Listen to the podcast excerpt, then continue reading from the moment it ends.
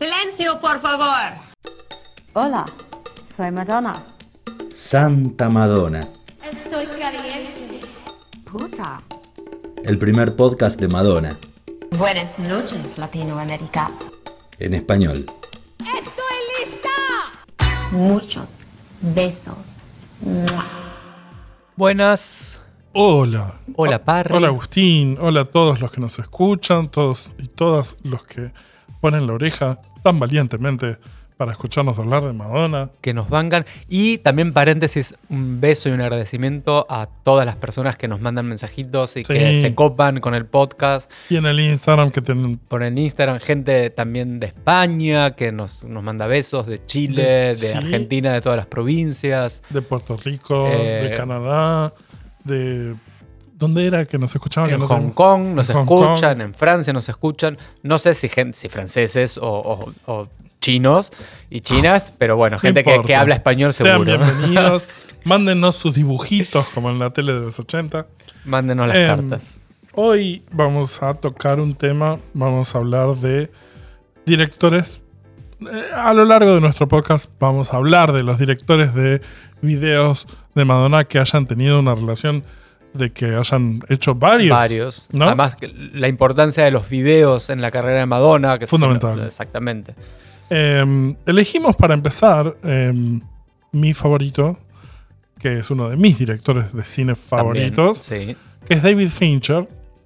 Para los que les que no lo conocen, es un director y productor eh, estadounidense de cine. Fue nominado al Oscar por mejor director por El curioso caso de Benjamin Button en 2008, también por La red social en 2010 y por Mank en 2020. Ujú. Eh, otras películas que hizo, que me encantan muchas de ellas, son Alien 3, Peliculón. Seven o Pecados Capitales, Peliculón. El Club de la Pelea, Peliculón. Perdida, peliculón, Peliculón. Zodíaco, peliculón. No, no la vi, la tengo en, en- en mi lista. Tiene muchos detractores, a mí me gusta mucho. La chica del dragón tatuado, Buenísima. peliculón, buena remake de la película sueca, creo que es. Em, y además de tener un papel decisivo en la creación de las series de televisión House of Cards, que yo no la vi, pero dicen que es muy buena, y Mindhunter, serión. ¿Cuál? Mindhunter, ¿no la viste? No. Aprovecho la intimidad de este momento para recomendarle a todos que vean Mindhunter, que es la historia a fines de los 70 de la creación del equipo em, en el FBI que investiga asesinos seriales. Ok. Todo eso de la mano de la mano de Fincher. Ok. Maravilloso. Anotado. Eh, bueno, ese es el que es David Fincher. Como muchos directores de- contemporáneos a él, de su franja etaria, empezó dirigiendo videos musicales y comerciales y esas cosas. Eh, en el caso de, de Fincher, entre los videos que empezó dirigiendo, empezó con algunos videos de Madonna. Em, yo Y eh, de los mejores también. De O sea, cabe mejores. destacar que de los cuatro, bueno, no vamos a decir, vamos a Sí, no, son cuatro. Son, cuatro, los videos, videos que dirigieron. y son espectaculares los cuatro. O sea, no, no. Hoy vamos a intentar arribar a los cuatro videos, su composición y la relación que mantuvieron Madonna y David Fincher plasmada un poco en, eh, en esos videos. Em, los cuatro videos, para sacarnos ya de la cabeza, son del 89 Express Yourself, del Sí. mismo año Of Father, del 90 Vogue y del 93 Bad Girl. Em, en febrero del 93 vamos a empezar desde el, no desde el último, pero desde aquel momento vamos a referirnos a cuando Madonna estaba promocionando El cuerpo del delito. Da una entrevista en París a Isabel Giordano para Le Journal du Cinéma. Y Giordano le pregunta si está buscando a su Joseph von Sternberg. ¿Quién es? Marlene Dietrich y el director austríaco Joseph von Sternberg hicieron siete películas juntos en el transcurso de cinco años y se supone que tuvieron una relación más que profesional. Madonna sabemos que es muy seguidora de Marlene. Entrevistas con amigos, colegas y familiares sugieren una relación privada de carácter intenso entre los dos, entre Marlene y Joseph, que llegaría a lo físico aún mientras Dietrich se relacionaba con otros hombres. La hija de Marlene sostiene que von Sternberg estuvo enamorado perdidamente de la actriz toda su vida. Entonces, vamos a escuchar un fragmento de esta entrevista en donde eh, le pregunta a Madonna si está buscando a su Joseph von Sternberg. Are you looking for your Joseph von Sternberg? Um, yeah, I am. Uh, and what does it I sort of have, I sort of feel like I, I have one, but he's, he directs all my videos. His name is David Fincher. Yeah. And we work on everything together, and we, we probably will do a movie someday, but the, I have, I feel like I, the relationship I have with him is, is the one that she had with him, with, that Marlena had with von Sternberg. Yeah. And then what does it take to direct you? It's just um, almost like a silent language. It's with eyes, you know, and you know someone so well, and, and it also has to do with love. It's, it, I think the director has to kind of be in love with the actress and, and want on, only to, the best for her. ¿Qué dijo en todo esto? la, la entrevistadora le pregunta. ¿Estás buscando a tu Joseph von Sternberg? Ella dice, sí, así es. Siento que tengo uno. Dirige todos mis videos, se llama David Fincher. Ojo, atención a esto, dice, se llama David Fincher. Y trabajamos juntos en todo, y probablemente hagamos una película juntos algún día. Pero siento que la relación que tengo con él es la que tenía Marlene con von Sternberg. A lo que le, la Y ella le dice- pregunta, ¿qué hace falta para dirigirte? Y dice Madonna, es casi como un lenguaje mudo. Es con los ojos. Cuando conoces a alguien tan bien, y también tiene que ver con el amor. Creo que el director tiene que estar un poco enamorado de la actriz y solo querer lo mejor para ella. Ahí ya tiró una... Una pauta Es- bastante obvia en la entrevista. Curioso que ella no arranque diciendo, sí, trabajo con un director que se llama David Fincher, como Eso tan, quiero tan decir. desconocido y sea uno de los, hoy por hoy es uno de los Claro, directores más importantes. que Madonna diga su nombre es David Fincher hace dar cuenta de lo que significaba ese nombre en aquel momento, en 1993, comparado con ahora. En el 93 Fincher había dirigido solo un largometraje, Alien 3, de 1992, que lo había dejado devastado por la experiencia amarga con la compañía que no le había ido bien en la taquilla. Pero si mirabas MTV era un nombre más conocido. En febrero del 93 y en el transcurso de menos de 10 años, había hecho casi 60 videoclips con nombres ya en ese entonces como Madonna, Paula Abdul, George Michael y Aerosmith. A pesar de que nos parezca un dato extraño, ya que Fincher no suele aparecer en el catálogo de amantes de Madonna publicitados por la prensa, es sorprendente que en la Vanity Fair de 1991, donde encontramos a Madonna en la tapa, está explicitado sin pelos en la lengua. Dice el artículo, refiriéndose a la película A la cama con Madonna que estaba por estrenarse, cito, el film, que terminó costándole a Madonna alrededor de 4 millones de dólares, fue concebido originalmente como una película concierto sobre la gira. David Fincher, que dirigió algunos de los mejores videos de Madonna, iba a dirigir la película, pero se reporta que Madonna y él estaban involucrados sentimentalmente. Y cuando su relación personal se enfrió, también lo hizo la alianza profesional. Esto dice textual la Vanity Fair. Es la Vanity Fair que está ella con el vestido de Bob Mackie en la, en la portada. Creo que sí. Sí. Em, nada. Sí, Salto- lo dice. Ya está, Sí, sí, sí, sí. explícito. Esta relación empieza en abril de 1989. Ahora volvemos atrás. Madonna y Fincher, ahí es cuando filman su primer video juntos, que es Express Yourself. El segundo single del álbum Like a Prayer, que había salido el mes anterior. Madonna venía de divorciarse de Sean Penn en enero. Habiendo empezado el rodaje de Dick Tracy en febrero, es posible asumir que Madonna empezó su relación con Fincher en paralelo con la relación con Warren Beatty. Que, como fue mucho más publicitada hacia el estreno de la película en 1990, cuando las cosas ya se habían enfriado con Fincher, este romance seguramente pasó inadvertido por eso. En una entrevista posterior al estreno del video de Express Yourself, que en el momento pasó a ser el video más caro de la historia, 5 millones de dólares de 1989, o sea, 10 millones y medio de dólares de 2020, que actualmente pasó a ser el tercero más caro detrás de Scream de Michael y Janet Jackson y Die Another Day de Madonna también. Madonna comenta acerca del aporte creativo de Fincher y de la confianza inusual que ella le depositó. David's idea for the cat to like lick the milk and then pour it over. It's great, and believe me, I, I mean, I have to. Um, I fought him on that. I didn't want to do it. I thought, oh, it's just so over the top and silly and kind of cliche, like art art student or film student kind of trick, you know. But I'm glad that I gave in to him. Bueno, lo que dice ahí ella es la idea de David para lo del gato, que lamiera la leche y me la volcara encima en la espalda. Es genial y de verdad que se la peleé porque yo no quería hacerlo. Pensé, ay, es tan exagerado y tonto y cliché como una especie de truco de estudiante de arte o estudiante de cine. Pero estoy contenta de que al final lo dejé hacerlo. Y es cierto, digo, en, en el video es esa es la escena de ella que va gateando Sí. hacia el, el bowl de leche y toma como una gatita y después se lo tira Sí. por la espalda, es hermoso. Seguro. Eh, resulta que se convirtió en uno de los momentos más representativos y recreados del videoclip.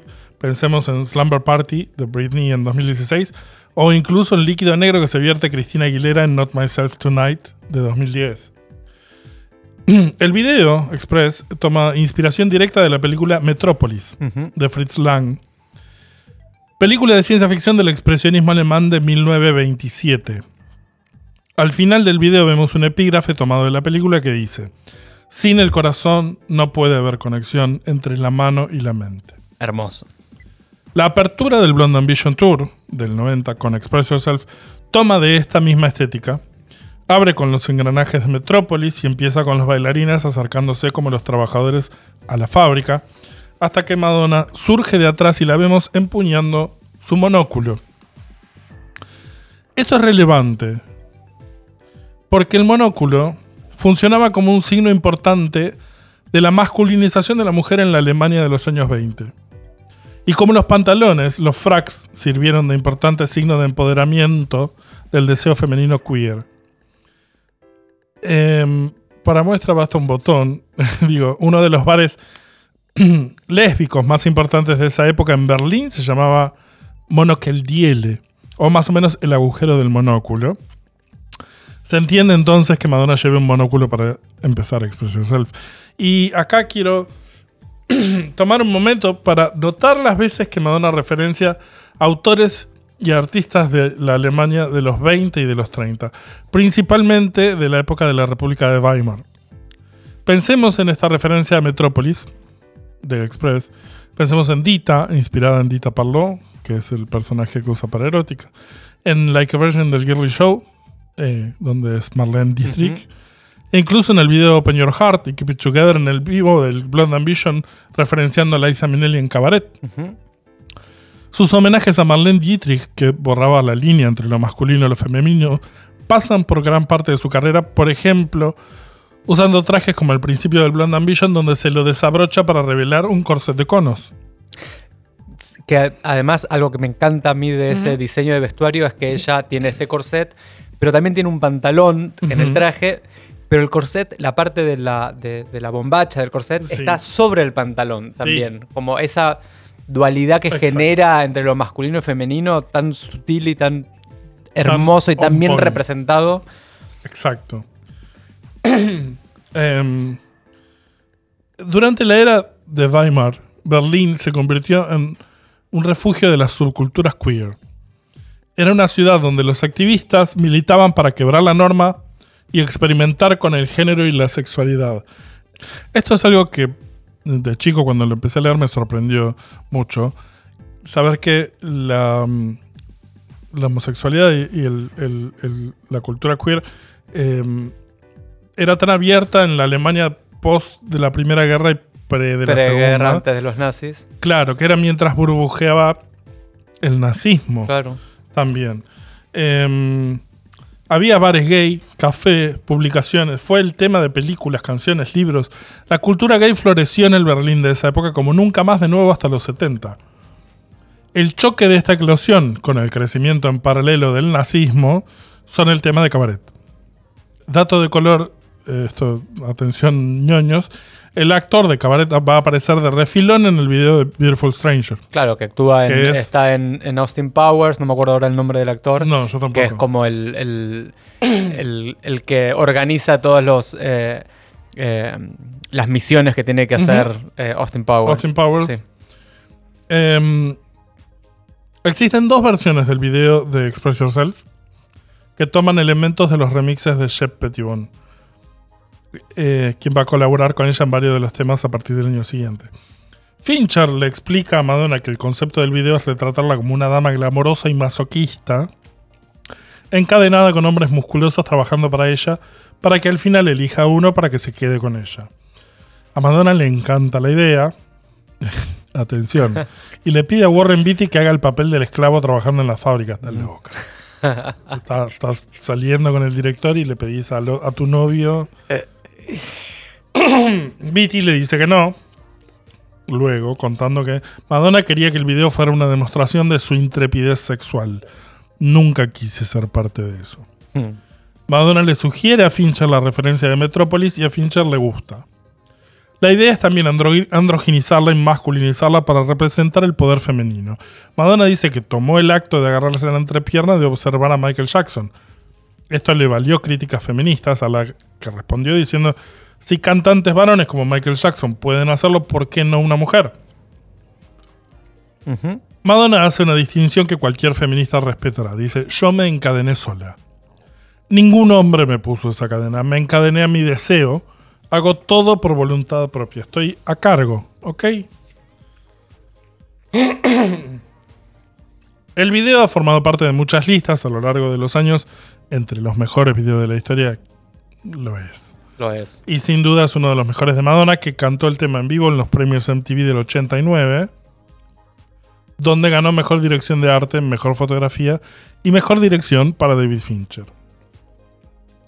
Express Yourself fue número 2 en el chart 100 de Billboard y ese verano, Norte, Madonna editó otro single con video del exitoso Like a Prayer, esta vez Cherish, con el video dirigido por el fotógrafo, por el fotógrafo Herb Ritz en la playa de California. Esto viene a ser Drunk in Love de Beyoncé, pero con sirenos en vez de Jay-Z. Cherish se convirtió en el decimoséptimo single consecutivo en entrar en el top 10 y llegaba la hora de pensar en cuál va a ser el decimoctavo. El disco tenía muchas opciones para elegir un próximo single. Keep It Together, Till Death Do Us Part, Dear Jessie, hasta el dúo con Prince, Love Song. Pero al final eligieron el oscuro O Father. Mm. Una balada de pop barroco y tonos bajos en el que Madonna reflexiona acerca de sus relaciones con hombres agresivos a lo largo de su vida relacionándolos con su padre. El tema se estancó en el puesto 20 y rompió la racha de los 17. ¿Qué, ¿Qué pasó? ¿Qué pasó? ¿Qué pasó? En una entrevista con The Guardian en 2009, Fincher, director del video de O'Father, confesó: Yo conf- convencí a Madonna que editara O'Father como single. Probablemente habiendo escuchado todo el disco, Fincher se hubiera sentido atraído a hacer un video del tema y él sabía que la única manera de hacerlo era que el tema fuera single. La última semana de octubre de 1989 se grabó el video que se estrenaría en noviembre. El video es en blanco y negro y es ligeramente autobiográfico. Habla de la relación de Madonna con su padre y la muerte de su madre. También la vemos repitiendo el patrón de agresividad con una pareja que la lastima físicamente, que por gracia de los enfoques de cámara nos recuerda a Champagne. Eh, es, está- el casting está medio elegido por ahí, me parece. Si ven el video pensando en eso, sí, se fijan que el hombre que se levanta, que está acostado con ella, que se levanta y le pega una cachetada, un bife, es sí. muy, muy parecido a John. Y la nena es muy parecida a ella. Eh, La nena está re bien elegida, Está es ella de bien. nena, sí. Eh, Fincher abre el video con referencias al Ciudadano, la película de Orson Welles, Citizen que Kane. revisitará para la película que hizo Mank en 2020. Aparecen varios rasgos de lo que será la filmografía fincheriana. Tenemos el blanco y negro, el uso de las sombras, movimientos lentos de cámara, cuadros desde ángulos altos, algo de cámara lenta. Madonna ha contado que lo que más le impactó del funeral de su madre fue el ver que sus labios estaban cosidos, que era una práctica que se hacía en aquel momento. Y esta escena la recrea Fincher en el video, tal cual. De hecho, MTV amenazó con sacar el video de rotación por este plano en particular. Lo que es obvio es que cliente y director tienen una relación fluida en lo que respecta a compartir recuerdos íntimos. Digo, el tema no habla de la madre. Claro. También habla de la confianza que una mujer de negocios como Madonna accediera a editar un single a pedido de su director. Solo porque él quería hacer un video de ese tema. Exacto. Fincher decía, estábamos muy contentos con el video, pero nunca lo vio nadie porque el tema no fue un hit. Es seguro decir que para esta época ya la relación había empezado. Y además a un nivel en donde de hecho le influenciaba las decisiones de negocios. Madonna contó en una entrevista en 1991 acerca del video, tuve que lidiar con la pérdida de mi madre y después tuve que lidiar con la culpa de que se hubiera ido y después con la pérdida de mi padre cuando se casó con mi madrastra. Así que me sentía una nena enojada y abandonada. Sigo enojada. La parte mía que anda por ahí mandando a todo el mundo a la mierda es la parte que está tapando la parte que está diciendo estoy lastimada. Imagino que todo esto se ve en el video. Ante la pregunta obvia que se la hizo Kurt Loder en el especial Breakfast with Madonna en 1990 de si su padre había visto el video, Madonna contestó, a decir verdad, no sé si lo vio, tengo un poco de miedo de preguntar. Y yo si fuera Madonna, Sí, sí, si no lo, vieron el video, eh, no lo deja no muy- queda- muy, bien no. visto, muy, muy bien parado al padre. Pero así todo es uno de los videos favoritos de, de los fans. Insisto, como dice Fincher, de los que lo vieron, porque como el tema no fue un hit, Ujú. Hay muchos que no lo vieron. Si no lo vieron, corran a verlo Es ya. uno de los también, bueno, es Fincher, justamente es uno de los videos más cinematográficos, o sea, cuenta una historia, tiene, hay una línea de narración, incluso eh, hay también al final es como que termina perdonando un poco a su padre porque están, sí. están juntos en, En la en tumba de la de la madre. de la mano, eh, y la canción también. Las canciones bellísimas. La canción, ella termina diciendo, bueno, me lastimaste, debe ser porque a vos también te lastimaron, como que también hay ahí una, Una un, per- un redención. perdón, una redención, exactamente. Aunque el tema y el video no tuvieran alta rotación, Madonna debe haber sabido que era una obra maestra, ya que es el único video incluido en el compilado de videos de Immaculate Collection que no está en el disco. Es el único tema que está en el video, Claro. pero no está en el disco. En 1991 fue nominado al Grammy como mejor video corto musical. Todo esto sin haber tenido éxito en los charts. Claro. Para principios de 1990, o sea, un par de meses después, Madonna le dice a Fincher, me jodiste. Quisiste que hiciéramos este video para la canción, pero a nadie le gustó el tema. Y yo que fui a la guerra por vos, ahora tengo que hacer un video para el martes. Y Fincher le dice, ¿y cómo se llama la canción? Y ella le dice, Vogue. Mm, lo dejamos acá. Lo dejamos acá. y vamos a seguir la semana que viene con los dos videos que faltan de Fincher, que es una historia que me está gustando mucho. ¿no? Está bueno. apasionante. Em, ¿Crees que repasemos las efemérides de esta semana? Repasemos.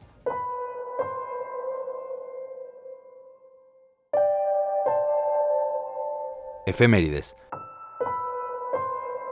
Madonna un día como hoy.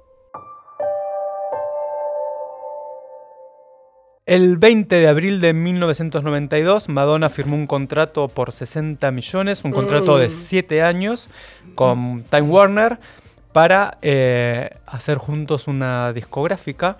Eh, en realidad es un- una compañía multimedia llamada Maverick. Mm. El 17 de abril de 2001, el tercer single de Music fue editado por Maverick Records, se llama What It Feels Like for a Girl. El 19 de abril de 2003, Madonna.com fue hackeada por algunos fans, vamos a poner fans entre comillas, porque si sos fans no haces estas cosas, No. que no estaban de acuerdo con su con la política de Madonna de, anti- claro, cuando recién estaba empezando también a bajarse No. eh, los MP3. Ujú. Eh, la página oficial de Madonna fue hackeada y fue reemplazada por una página con unos links para bajarse el disco American Life completo, con unos remixes también. Eh, este hackeo ocurrió unos días después de que Madonna tratara de combatir estos, eh, eh, estas descargas ilegales, poniendo en el, en, en el éter de la web Sí, unos archivos donde ella decía, eh, What the fuck are you doing? What Una the cosa fuck así. do you think you're What, doing? what the fuck you think you're doing? Y el, el hacker puso justamente en la página, esto es lo que I fuck creo que estoy haciendo. Sí, entiendo. Sí, sí, fue una, fue una lucha interesante esa. sí, sí. sí. Eh, el, el 21 de abril de 2003 se edita finalmente el noveno álbum de estudio de Madonna, American Life. El 22 de abril de 2003, un par de días después, Madonna hizo un especial en vivo, un mini concierto para MTV llamado On Stage and On the Record. Eh, fue grabado en Times Square, en Nueva York, y Madonna cantó en vivo American Life, Hollywood, Nothing Fails, Ecstatic Process. Y después de muchísimos años, eh, de hecho a- la había hecho solamente en el Blue Vision, ¿Cómo nos volvió a hacer Like a Prayer. Exacto. El 19 de abril de 2008, el décimo primer álbum de estudio de Madonna se edita, se llama Hard Candy. El 23 de abril de 2015, la gran Tori Amos Bravo. eh, bravo para Tori, eh, defendió a Madonna porque había sido cuestionada sobre... eh, Habían criticado con, con unas críticas mm, ageist o edadistas en, la- en los, los medios, eh, en las redes sociales y por los, los medios en general. Fue a partir de la caída que tuvo en los... En los- 2015 en, los Brit- Brits. en los Brit Awards. Eh, y Tori dijo, Dijo, Madonna es una entertainer. Hay muy poca gente que podría haberse levantado de ese piso. No fue por su culpa que se cayó, pero fue gracias a ella que la performance siguió adelante. Algo de la vilificación viene de las mujeres tanto como de los hombres. Ella está haciendo, está tomando decisiones y es capaz de hacer las cosas físicamente que un montón de gente de 25 años menos no puede. Se levantó y se negó a permitir que eso la avergonzara. Creo que la gente quiere que avergonzarla hacia un papel que encuentren aceptable para su edad. Me entristece que no podamos abrazar a Madonna y decir, wow, esta es una artista que se está expresando de cierta manera. palabras de Tori Amos. Ah, gracias, Tori. claro. El 21 de abril de 2016 eh, muere Prince en su eh, estudio de grabación Presley Park en Minnesota a los jóvenes 57 años. Y el 20 de abril de 2018, más joven aún, Tim Bergling, conocido como Avicii, muere también después de haber colaborado con Madonna en Rebel Heart. Bueno, Esas son las efemérides para esta semana. Vamos a recomendar algo. recomendemos.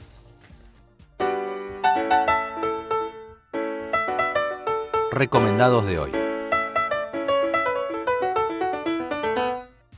Bueno, como no puede ser de otra manera, los recomendados de hoy son algunos de los videoclips de David Fincher que no son de Madonna. Em, digamos, vamos a recomendar cinco. ¿Te Dale. parece?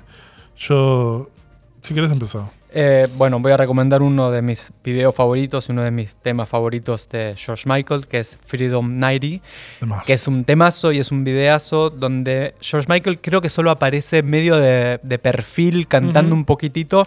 Los protagonistas son eh, los supermodelos eh, de los 90. Está. Eh, Cindy Crawford, está Linda Evangelista, eh, hay un par más que ahora no me acuerdo, pero bueno, es un videazo. Videazo. Mírenlo porque además en YouTube está en mega super HD, que es Que te rompe como el ojo, deberían estar todos los videos de Madonna. Sí, Así que sí. Madonna, por favor, si nos estás escuchando, eh, toma nota, mira el un video de George cafecito. Michael, mandanos un cafecito primero. Mira cómo están editados esos videos en, en YouTube. Sí. Eh, otro que es de mis favoritos personales es eh, Englishman in New York de Sting. Y que una vez que te cae la ficha que es de Fincher, te das cuenta que es de Fincher. Otro videazo de Fincher que parecería, esa- parece como un- una precuela de Seven es eh, Jenny Scargan de Aerosmith. Es un videazo también un policial que tiene una fotografía muy Fincher. Only de Nine Inch Nails también. Y Love is Strong de los Rolling Stones, donde lo vemos a ellos eh, gigantes caminando por Nueva York. Esas son nuestras recomendaciones del día de la fecha. Eh, queremos decir que nos sigan en redes, en Instagram. Somos arroba Santa Madonna Podcast. En Twitter STA Madonna.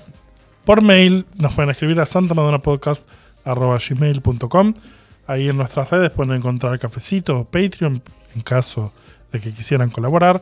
Finalmente agradecemos a nuestro operador Joaquín.